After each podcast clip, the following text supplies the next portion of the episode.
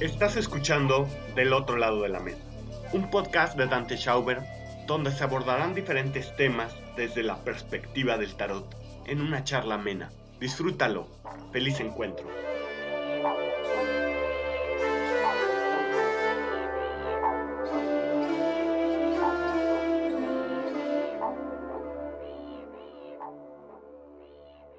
Muy buenas noches. Estoy grabando este episodio número 13 del otro lado de la mesa, siendo las primeras noches de octubre, esperando que aparezca en el firmamento la luna grandota, redondota. Aquí está lloviendo y el cielo está tronando. Y esta noche me parece muy plácida, me parece una noche perfecta para grabar y compartirles a ustedes esta aventura en la que me he enmarcado en los últimos días después de haber grabado el colgado. Resulta que después del colgado retomé la práctica de la meditación. Realmente no sé por qué razón dejé de meditar durante tanto tiempo. No era extraño que empezaran a ocurrir ciertas cosas porque cuando medito me ocurren muchísimas cosas sorprendentes yo digo que es como que enciendes un faro y empiezan a llegar muchas cosas que no sabían cómo llegar a ti.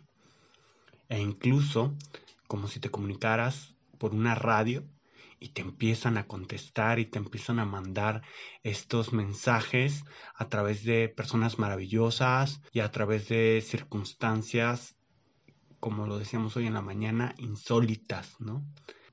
¿Cómo empezar esta narración? porque es una narración, ¿saben? ¿Qué ocurrió con el tema del colgado? Pues muchas personas me preguntaron y me dijeron qué onda con el podcast. Me atreví a hacerlo. Lo hice raro. Estuvo un poco, lo que me han dicho que ha sido un episodio un poco confuso, un poco extraño, que no le agarran como mucho la onda, pero que lo han tenido que escuchar varias veces y que de alguna manera cada vez han encontrado algo diferente. Y el colgado, pues sí es este acto meditativo, reflexivo, consciente en algunos casos. ¿Y por qué estoy abordando esto? Porque yo me quedé pensando qué tan descuidado tenía mi propio colgado y entonces me invité a mí mismo a meditar. Entonces, pues escogí una hora adecuada, más o menos tranquila, para meditar. Y mm, no medité en los primeros días con un propósito, pero al final de cuentas todo resultó maravilloso. Entonces, ¿qué pasa? Que, empecé a meditar y eh, a la segunda meditación, al segundo día, empezó a surgir en mí una emoción. Y la emoción era la ira. Pues en vez de encontrar paz, en, en vez de encontrar sosiego, estoy encontrando ira. ¿Qué me está diciendo la ira? ¿Por qué tengo ira? Entonces dejé que fluyera y tercer día, ira, cuarto día, ira, hasta que un día dije, no, no puede ser, o sea, esta emoción la tengo muy arraigada y entonces voy a trabajar con la ira. Y mi propósito es sanar y curarme de esa ira. Ojo con las palabras, son muy importantes porque revelan mucho. En ese momento yo estaba diciendo sanar y curar la ira.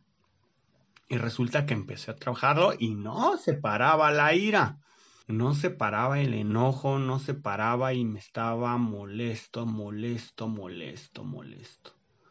Y así pasó una semana y al término de esa semana, al cumplir los siete días, de pronto ya no estaba la ira, pero había tristeza. Y me daban muchas ganas de llorar y me sentía muy triste y yo decía, Dios, a ver, a ver, a ver, a ver, eh, ¿qué pasa? conmigo que tengo ira y luego tristeza y son emociones como bajón, de bajones, ¿no? No, no, lo que yo quiero es subir mi estado anímico, mi estado mental, quiero sentirme mejor, quiero ahondar en otras cosas, entonces ahora pues voy a trabajar la tristeza, pero eh, ¿qué es lo que está pasando? Yo estaba muy sacado de onda y es muy cierto que cuando nosotros dejamos una práctica, durante mucho tiempo, se nos olvidan cosas, se nos olvidan cosas y se nos olvida el camino que ya recorrimos en esa práctica.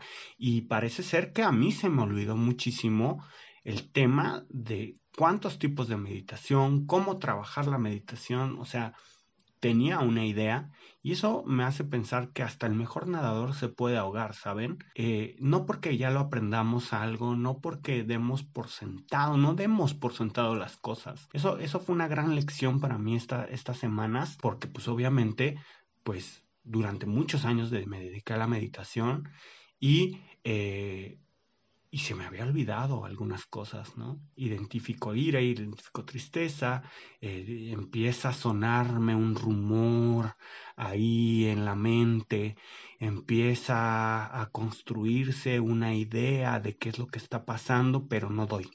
Y como dije en su momento, cuando tú empiezas la meditación o una meditación, una práctica, vas a ver que es como si encendieras una luz. Yo digo que es como un faro al que se van a llegar como diferentes barcos o como una radio que, va a ser contestada por algunas personas que están en la misma frecuencia, ¿no? O que tienen las respuestas para ti. Y es muy curioso porque a la, mitad, ya casi terminando, sí, ya casi terminando la segunda semana, eh, yo estoy yendo al gimnasio, estoy terminando mi rutina, un poco triste y un poco enojado porque tengo ya mucho tiempo y no logro lo que yo quería. Ya bajé de peso, muy bien, ahora súbelo, ¿no? Pero adecuadamente.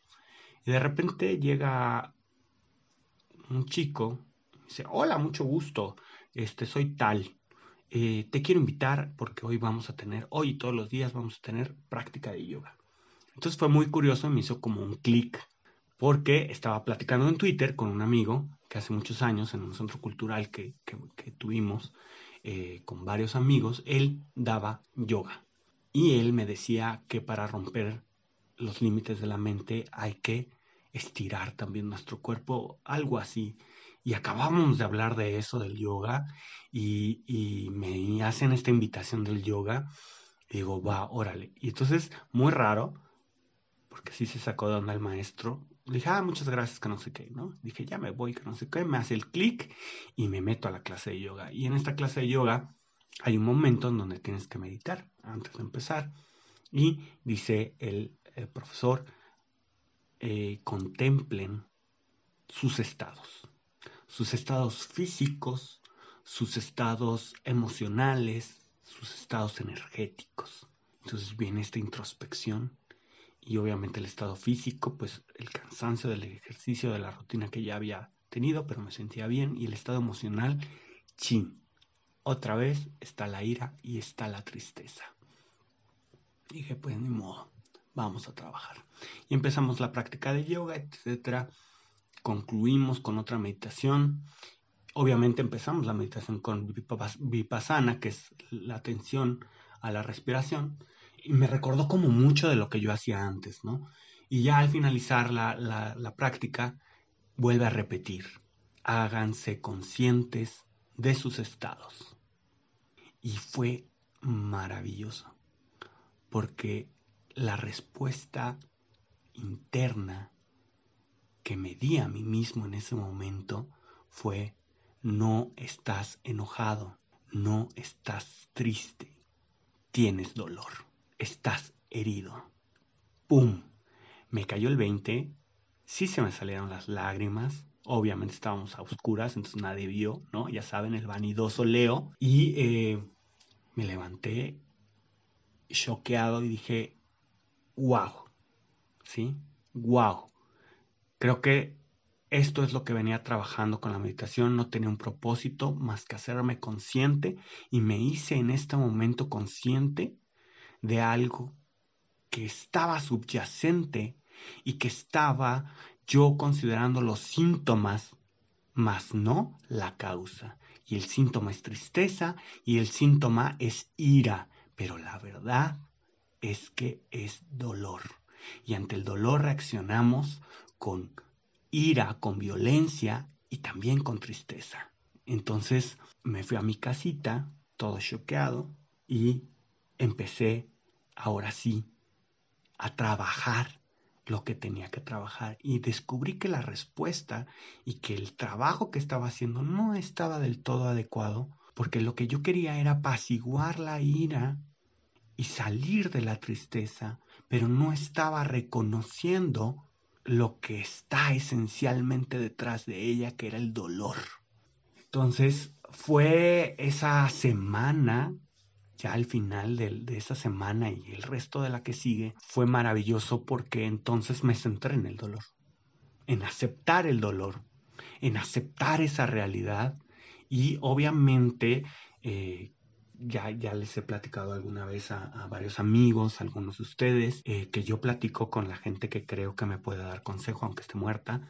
Eh, ¿Por qué? Porque, porque me los imagino que me dan respuestas, ¿no? Es maravilloso esa locura que tengo, porque entonces puedo llamar a un científico que me lo imagino, puedo llamar a un maestro, puedo llamar a, a XXX, ¿no? Entonces estuve llamando a mi imaginación a mi mente, a, mi todos, a mis todos imposibles, a estas personas que he leído, que he sabido, que he estudiado algo y tratar de tener esta charla maravillosa. Y digo maravillosa porque es imaginaria, fantástica, es, es una locura realmente. Y entonces, obviamente, Buda, eh, decía del sufrimiento, ¿no? ¿Cuál es el sufrimiento que estás deseando? ¿Por qué lo estás deseando? Sobre eso, sobre tu apego, desapégate, no juzgues. Eso fue algo que me encantó, ¿no? Porque, porque cuando traje a mi mente la, mi imaginario de Buda, dijo, juzgues tu emoción. Y yo estaba juzgando mi dolor. Y yo estaba juzgando mi ira, yo estaba juzgando mi tristeza. Y lo que dijo fue, mi imaginación dijo, no juzgues tu emoción. Y así fueron varios personajes, pero nunca me esperé, y eso es algo maravilloso, nunca me esperé que llegara una mujer maravillosa a la que sí le pudiera preguntar sin que fuera mi imaginación. Ella es Cecilia Udebe, es una escritora mexicana y acaba de, eh, acabo de platicar con ella en un club de lectura sobre su libro Al final del miedo. Llegó su texto a mí y entonces fue una conversación con él a través del texto que fue ad hoc y acorde a lo que estaba pasando. Y resulta que eh, tuve la oportunidad de sí preguntarle y no fue imaginario y todo, hasta tomé una captura de pantalla para que vieran que no era imaginario. Este, me río mucho porque ahorita ya estoy muy divertido con el tema y me divertí muchísimo también porque hace mucho que no exploraba esta locura y esta otra realidad, esta realidad arrevesada mía que había dejado, que había dejado durante muchos años, este colgado, esta imaginación, este estado meditativo, consciente, intencional. tuve esa conversación con el texto, súper recomendado, por cierto. Después le pregunté a ella y le dije, oye, eh, más o menos algo así. No, no, no le dije exactamente lo que pensaba, pero era, no me lo imaginé, ¿no? Así de, no me lo imaginé. Oye, me da la impresión de que tu texto es un texto que aborda el duelo, que es un texto que te va descubriendo a cada uno de tus cuentos, de tus narraciones, un velo, hasta llegar a un cuento que, a dos cuentos particulares, uno que se llama La verdad verdadera, hermoso, eh, y otro que se llama Déjalo sangrar. Y después continúan los relatos muy maravillosos, ¿no? En donde eh, no, no, no superas el dolor, sino que aprendes a vivir con él. Es algo interesante y en donde también afrentas y haces un recorrido por el miedo. Entonces descubro en este texto que, que el miedo que sentimos a nuestros propios vacíos existenciales no nos hacen reconocer a veces lo que está pasando dentro de nosotros y nos lo disfraza y nos pone velos y nos pone cosas y nos pone máscaras, ¿no? Hasta que nos atrevemos a rasgar esas máscaras y nos eh, confrontamos y descubrimos lo que está ahí. Entonces a mí me cayó mucho el 20 con este texto y tuve una conversación muy padre con, el texto y con ella a través del texto y después ella dice, oye, mira, no está tan errada tu, tu, tu, tu, interpretación, tu lectura. Ya nos platicó un poquito ella de, cómo construye el texto a través de los años, porque es un texto que esperó su madurez eh, y como un duelo, creo yo, eh, no tenía un tiempo determinado hasta que estuvo listo. no podía dejarle a un lado esto porque fue el punto determinante para lo que sigue. Y es que a mí me pasa mucho que cuando, cuando tengo la información y a lo mejor no logro encajar todos los datos, la solución me llega en un sueño. Eh, mi mente tiene esta forma tan extraña de trabajar porque lo onírico le da esa flexibilidad que nos permite entender, que me permite a mí entender aquello que no comprendo. De hecho, le dediqué un capítulo en mi libro al mundo de los sueños y a la importancia de soñar, porque a veces en ese sueño reconocemos, en ese colgado reconocemos esa otra solución. Y llegó, cómo encaja todo, ¿no? Cómo es que acontece, me encantó esa frase de ella, es que soy una acontecida, eh, cómo es que acontece todo y cómo es que te van respondiendo tus, tus pequeños amigos espirituales, tus pequeños amigos del alma, desconocidos tal vez en persona, pero llega un maestro y te dice, ven, ven, ven al yoga, oye, ven. Eh, es muy curioso porque no me acordaba que el libro, lo, el libro teníamos la actividad del sábado y yo no había leído el libro y me llegó la notificación en mi calendario y me recordó y, dije, bueno, vamos a leerlo y, fue en el momento en que lo necesitaba y después platicar con, Cecilia fue fantástico, ¿no? Eh, fue maravilloso, me recordó mucho a mí, me recordó mucho y después en ese mismo sábado fui, hice unas cosas, regresé, no acostumbro mucho a dar siestas, pero me tomé una siesta y soñé, soñé con, con la muerte, soñé con, con la carta de la muerte, que además es una de mis cartas favoritas del tarot. Bueno, muchas o todas son mis favoritas, pero esta carta tiene un especial significado. De hecho, hice una pequeña interpretación ahí, eh, gráfica en el pensamiento del alba, muy padre. Eh, pero soñé con, con este personaje y lo primero que me decía y que va muy ad hoc con, mi forma de pensar de esta carta es, dime cómo me llamo. Y entonces le decía, te llaman muerte.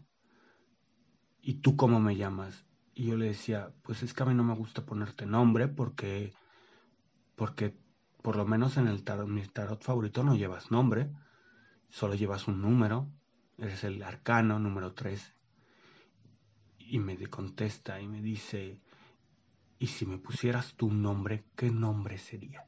Y entonces le, le contesto, pues lo único que se me ocurra más adecuado a ti, o es silencio o es misterio. Y contesta entonces, llámame misterio.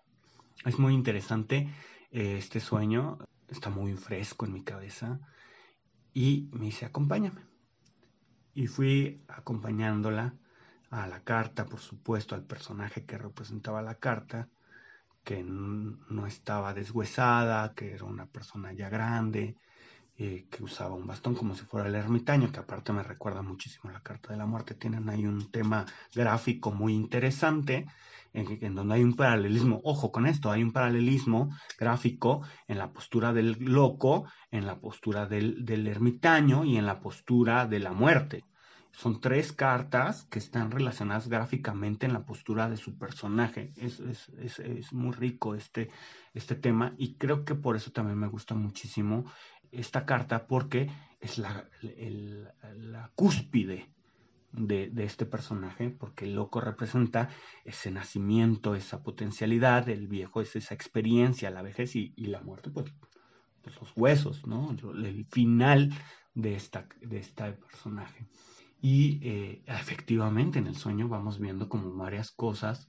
se mezcla un poquito eh, la narrativa de Cecilia, se mezcla un poquito mi experiencia de meditación, se mezcla un poquito eh, la experiencia del yoga y se conjuga, hace una hermosa reflexión porque dice, ¿por qué a veces solo me toman como el suceso más representativo y no como el proceso.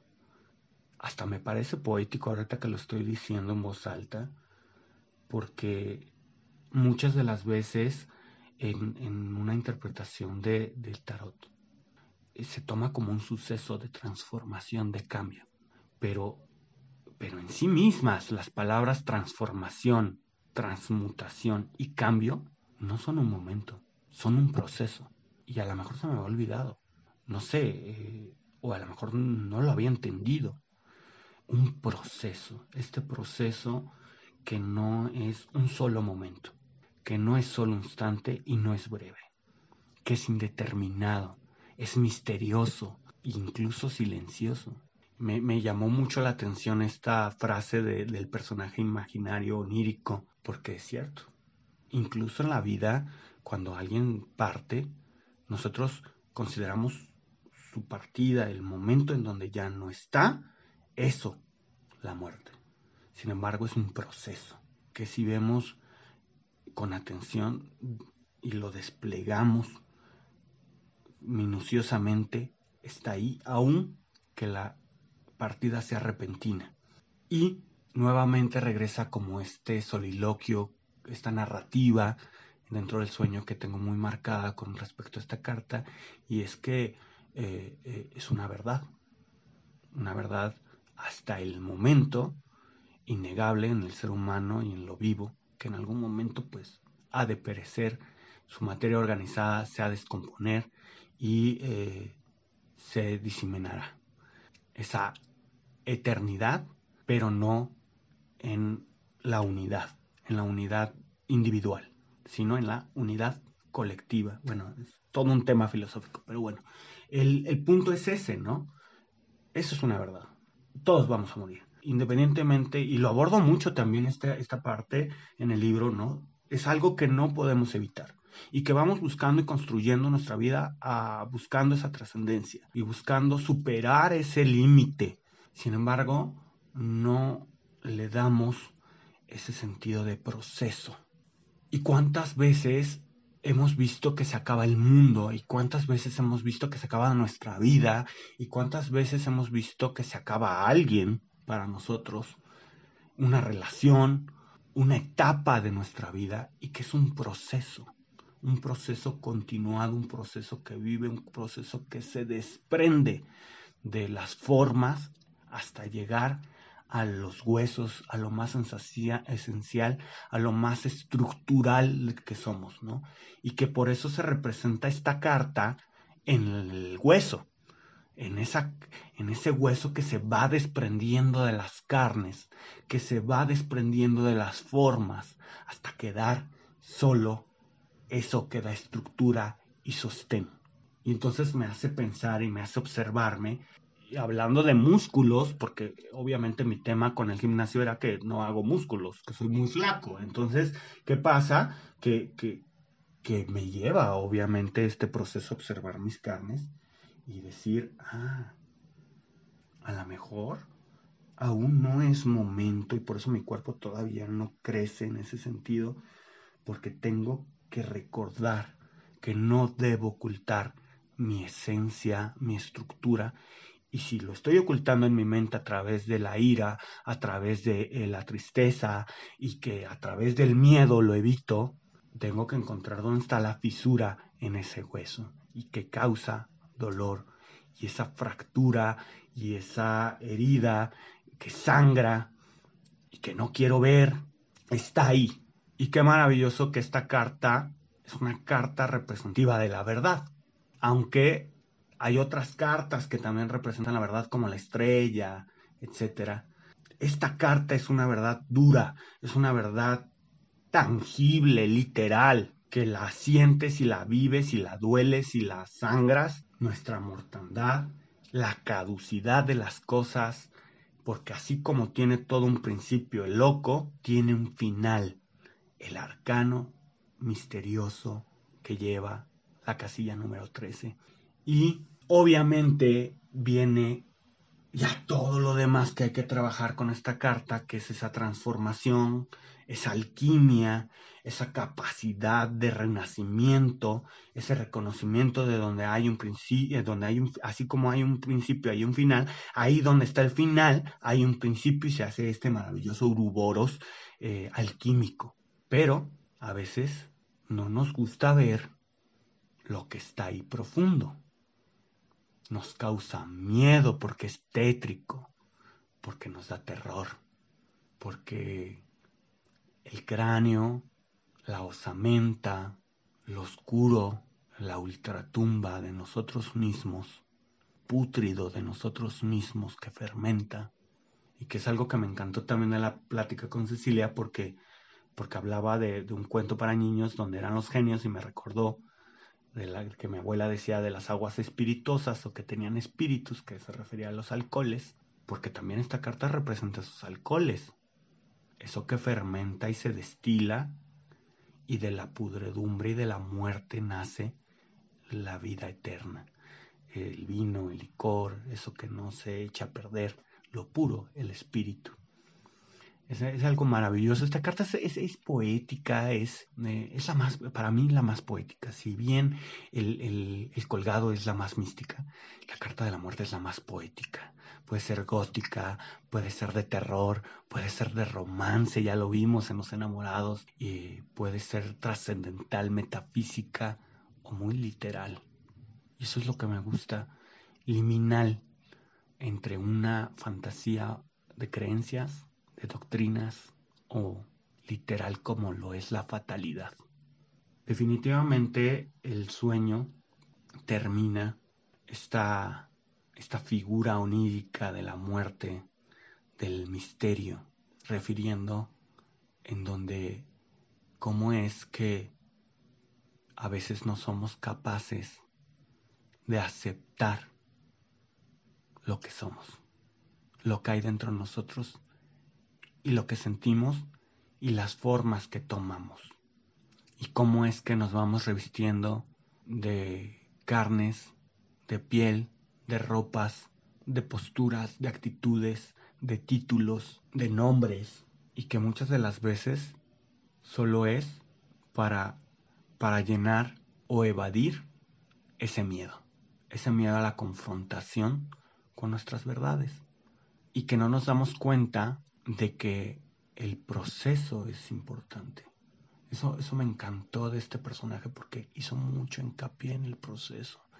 Eh, en mi sueño, mi, mi, personaje onírico hizo mucho hincapié en el proceso, el proceso para hacer un vino, el proceso para convertir el trigo en pan, el proceso que tiene eh, una serpiente para descamarse. Me enseñaba los procesos, los procesos y confrontaba, ¿no? ¿Cuál es tu proceso, Dante? ¿Cuál es tu proceso de muerte? ¿Cuál es tu proceso de transformación? ¿En qué parte de tu proceso estás? Y definitivamente el dolor engendra. ¿Qué engendra el dolor? Esa es, una pregunta que, que aún no logro resolver. En muchos casos en mí el dolor ha engendrado resiliencia, perseverancia, fortaleza y en otros tantos otras cosas nocivas. Eso es un hecho. Adicción, por ejemplo, al tabaco, etcétera, etcétera, ¿no? Y la pregunta es aquí es ¿qué engendra tu dolor? ¿Qué engendra tu proceso? ¿Y qué puede engendrar? ¿Y qué quieres que engendre? Porque al final de cuentas, también, como lo decía, eh, ahí donde hay un final, hay un principio, y también esta carta habla de, del, de la capacidad de engendrar. Es muy interesante esta carta, realmente es muy profunda. Es una carta que guía mucho en una tirada y tiene muchos panoramas. ¿sí? De hecho, hasta los embarazos pueden representarse con esta carta sin ser un tema negativo.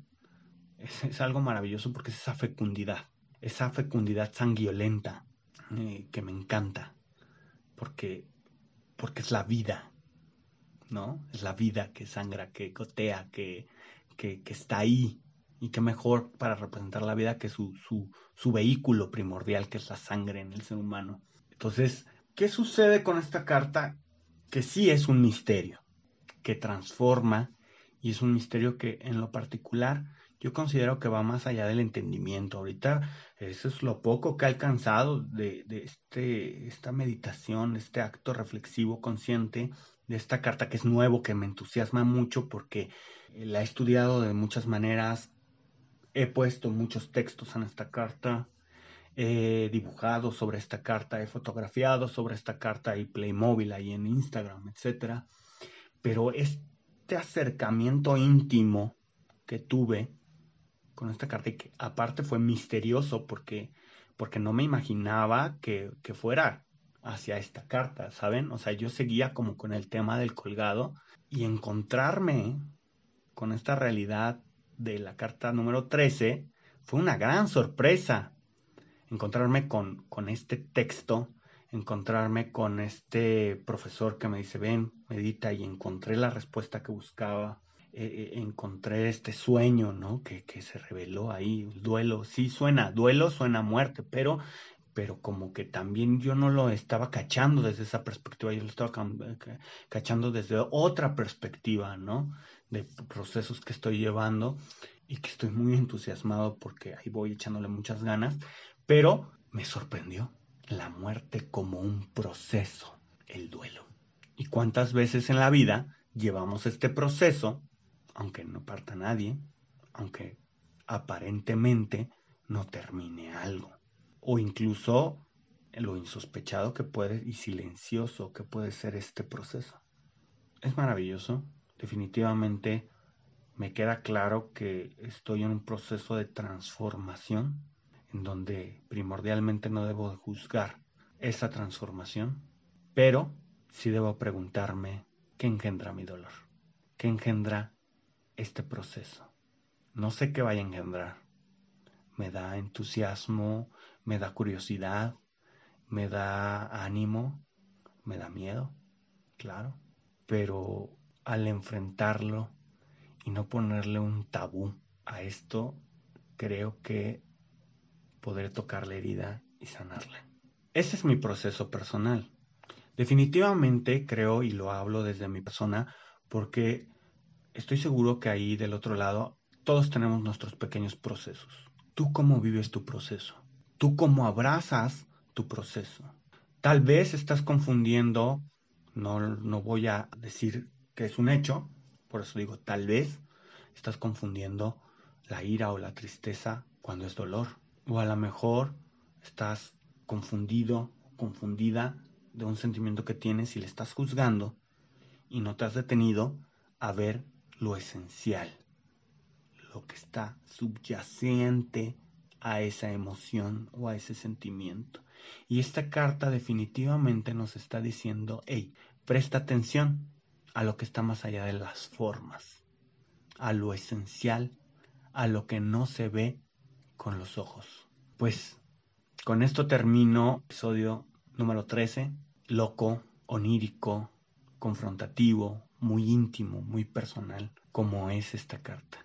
Espero lo disfruten, que me disculpen si ya no tiene un formato como tal el podcast.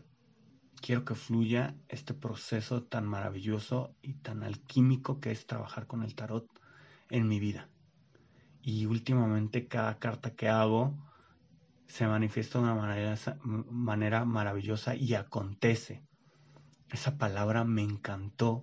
Si Cecilia escuchas esto, me encantó esa palabra, acontecer. Gracias por ella. Feliz el encuentro, feliz la partida.